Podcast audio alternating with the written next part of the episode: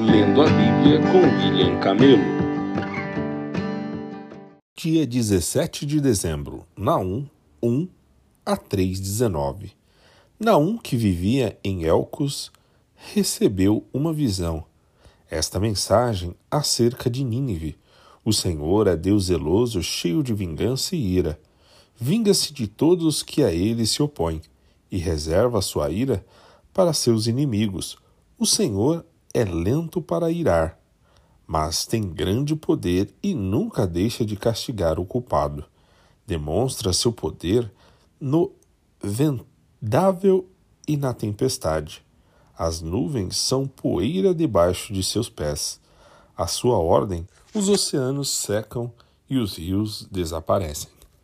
Os pastos verdejantes de Baza e do Carmelo se esvaem, e os bosques do Líbano murcham. Em sua presença, os montes tremem e as colinas se derretem. A terra estremece e seus habitantes são destruídos. Quem pode resistir à sua indignação? Quem pode sobreviver à sua ira ardente? Sua fúria queima como fogo e os montes desabam em sua presença.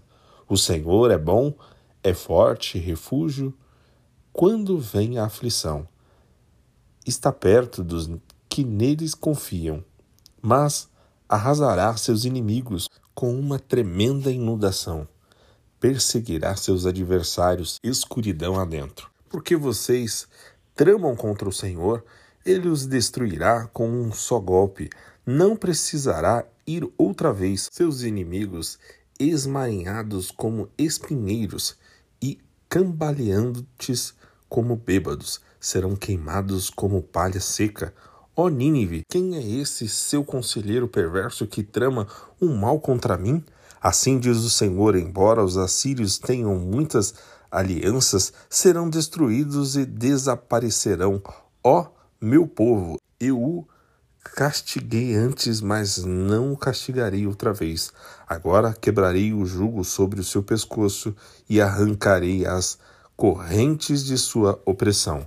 E assim diz o Senhor acerca dos assírios: vocês não terão mais filhos para dar continuidade ao seu nome. Destruirei todos os ídolos nos templos de seus deuses. Estou preparando uma sepultura para vocês, pois são desprezíveis.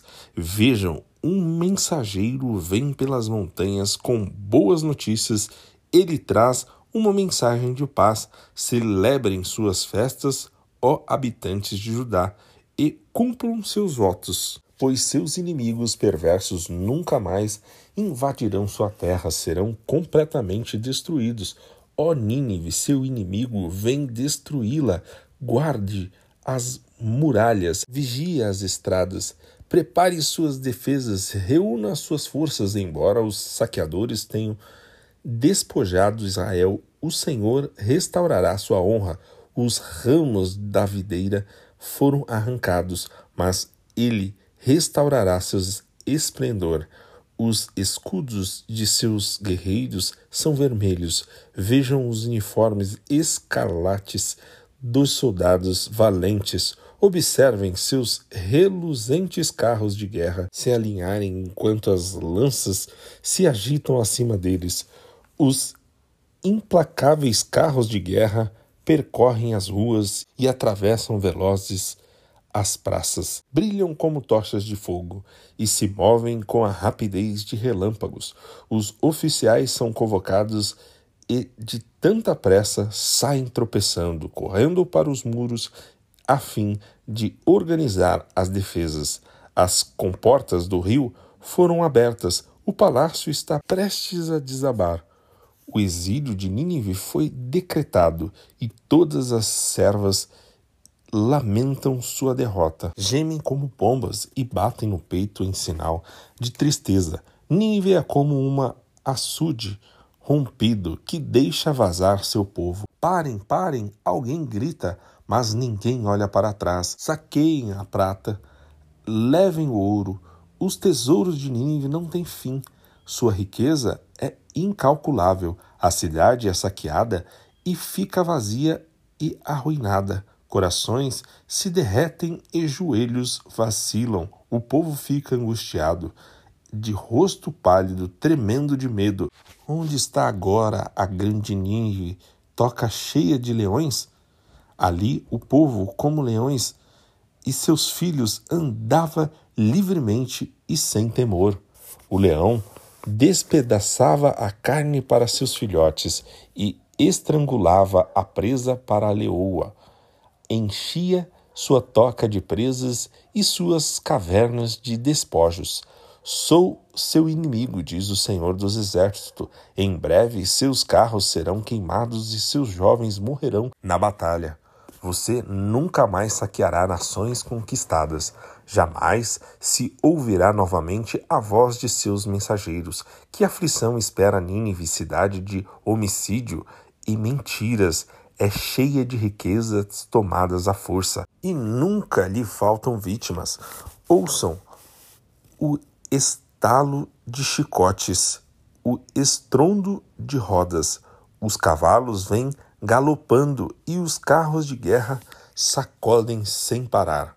Vejam, as espadas faíscam e as lanças reluzentes quando passa a cavalaria. Há incontáveis mortos, montes de cadáveres, os corpos são tantos que os vivos nelas tropeçam. Tudo isso porque Nínive prostituta, bela, dona de encantamentos mortais, seduziu as nações com sua beleza, ensinou a elas sua magia e enfeitiçou gente de toda parte. Sou seu inimigo, diz o Senhor dos Exércitos. Agora levantarei sua veste e mostrarei às nações sua nudez e vergonha. Cobrirei você de sujeira e mostrarei ao mundo como é desprezível. Todos os que a virem se afastarão e dirão: Nínive está arruinada. Onde estão os que choram por ela? Alguém lamentará sua destruição? Acaso você é melhor que a cidade de Tebas, situada junto ao rio Nilo e cercada de água? Porque todos os lados era protegida pelo rio e as águas eram seus muros. A Etiópia e a terra do Egito lhe davam apoio ilimitado. A nação de Put e a Líbia estavam entre seus aliados, e, no entanto, Tebas foi conquistada, seus habitantes levados como escravos. Seus bebês foram lançados com violência contra as pedras nas ruas. Soldados tiraram sorte para decidir quem levaria oficiais egípcios como servos. Todos os seus líderes foram acorrentados, e você, Nínive, também tropeçará como um bêbado e se esconderá de medo do inimigo que ataca. Todas as suas fortalezas cairão, serão devoradas como figos maduros que caem na boca de quem sacode a árvore. Seus soldados ficarão fracos e indefesos como mulheres. Os portões de sua terra serão escancarados para o inimigo, e fogo consumirá as trancas. Prepare-se para o cerco, estoque água, reforce suas defesas, entre nos buracos para pisar o barro, coloque-o nas formas e faça tijolos para reparar os muros. Mesmo assim, o fogo a devorará, a espada a exterminará, o inimigo a consumirá como gafanhotos que devoram tudo pela frente, mesmo que você se multiplique como gafanhotos, não haverá como escapar. Seus comerciantes se tornarão mais numerosos que as estrelas do céu, mas como nuvem de gafanhotos devastam a terra e voam para longe. Seus guardas e os oficiais também são como gafanhotos que se ajuntam sobre os muros nos dias frios, mas como gafanhotos que voam embora quando o sol aparece. Todos vão para longe e desaparecem. Seus líderes dormem, ó rei assírio. Os nobres estão mortos, estendidos no pó. Seu povo está espalhado pelos montes e não há quem os reúna. Não há cura para a sua ferida. Ela é mortal. Todos que ouvirem sobre sua destruição baterão palmas de alegria, onde se poderá encontrar alguém que não sofreu com sua constante crueldade? Apocalipse 8, 1 a 13. Quando o cordeiro abriu o sétimo selo, houve silêncio no céu por cerca de meia hora. Vi os sete anjos que estão em pé diante de Deus, e a eles foram dadas sete trombetas. Então veio outro anjo com um incensário de ouro e ficou em pé junto ao altar. Recebeu muito incenso para misturar as orações do povo santo como oferta sobre o altar de ouro diante do trono. A fumaça do incenso, misturada às orações do povo santo, subiu do altar onde o anjo havia derramado o incenso até a presença de Deus. Então o anjo encheu o incensário com fogo do altar e o lançou sobre a terra, e houve trovões, estrondos, relâmpagos e um grande terremoto. Em seguida, os sete anjos com as sete trombetas se preparam para tocá-las. O primeiro anjo tocou sua trombeta e foram lançados sobre a terra granizo e fogo misturado com sangue. Um terço da terra pegou fogo e foi queimado, um terço das árvores, além de toda a relva verde. O segundo anjo tocou sua trombeta e foi lançado sobre o mar, algo parecido com uma grande montanha em chamas. Um terço da água do mar se transformou em sangue. Morreu um terço de todos os seres vivos do mar e foi destruído um terço de todos os navios. O terceiro anjo tocou sua trombeta e caiu do céu uma grande estrela, queimando como uma tocha sobre um terço dos rios e sobre as fontes de água. O nome da estrela era Amargor, pois tornou amargo um terço das águas e muita gente morreu ao beber dessa água amargas. O quarto anjo tocou sua trombeta e foi ferido um terço do sol, da lua e das estrelas que escureceram. Um terço do dia ficou sem luz e também um terço da noite. Então vi e ouvi uma águia que voava no ponto mais alto do céu e gritava em alta voz: Terror, terror, terror sobre todos os habitantes da terra.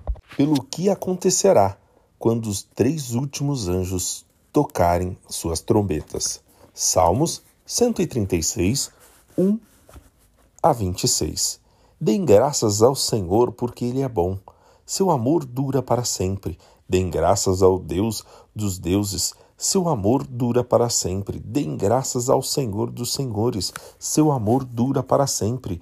Deem graças ao único que realiza grandes maravilhas. Seu amor dura para sempre. Deem graças àquele que criou os céus com muita habilidade. Seu amor dura para sempre. Deem graças àquele que colocou a terra no meio das águas. Seu amor dura para sempre. Deem graças àquele que fez as luzes celestes, seu amor dura para sempre. O sol para governar o dia, seu amor dura para sempre. A lua e as estrelas para governar a noite, seu amor dura para sempre. Deem graças àquele que matou os filhos mais velhos dos egípcios. Seu amor dura para sempre. Ele tirou Israel do Egito, seu amor dura para sempre. Agiu com mão forte e braço poderoso, seu amor dura para sempre. Deem graças àquele que abriu o mar vermelho ao meio, seu amor dura para sempre. Fez Israel atravessá-lo a salvo, seu amor dura para sempre. Mas lançou o Faraó e seu exército no Mar Vermelho, seu amor dura para sempre. Deem graças àquele que guiou seu povo pelo deserto, seu amor dura para sempre. Deem graças àquele que feriu mortalmente grandes reis, seu amor dura para sempre. Ele matou reis poderosos, seu amor dura para sempre. Seom, rei dos amorreus, seu amor dura para sempre. Iog, rei de Bassá, seu amor dura para sempre. Entregou a terra desses reis como herança, seu amor dura para sempre. Sim, como herança a seu servo Israel, seu amor dura para sempre. Ele se lembrou do, de nós em nossa humilhação. Seu amor dura para sempre. Livrou-nos de nossos inimigos. Seu amor dura para sempre. Ele dá alimentos a todos os seres vivos. Seu amor dura para sempre. Deem graças ao Deus dos céus. Seu amor dura para sempre. Provérbios 30, 7 a 9. Ó Deus, eu te peço dois favores. Concede-os antes que eu morra. Primeiro, ajuda-me a ficar longe da falsidade e da mentira. Segundo, não me deis nem pobreza nem riqueza, dai-me apenas o que for necessário, pois se eu ficar rico, pode ser que te negue. E diga: Quem é o Senhor? E se for pobre demais, pode ser que roube, e com isso desonre o nome do meu Deus.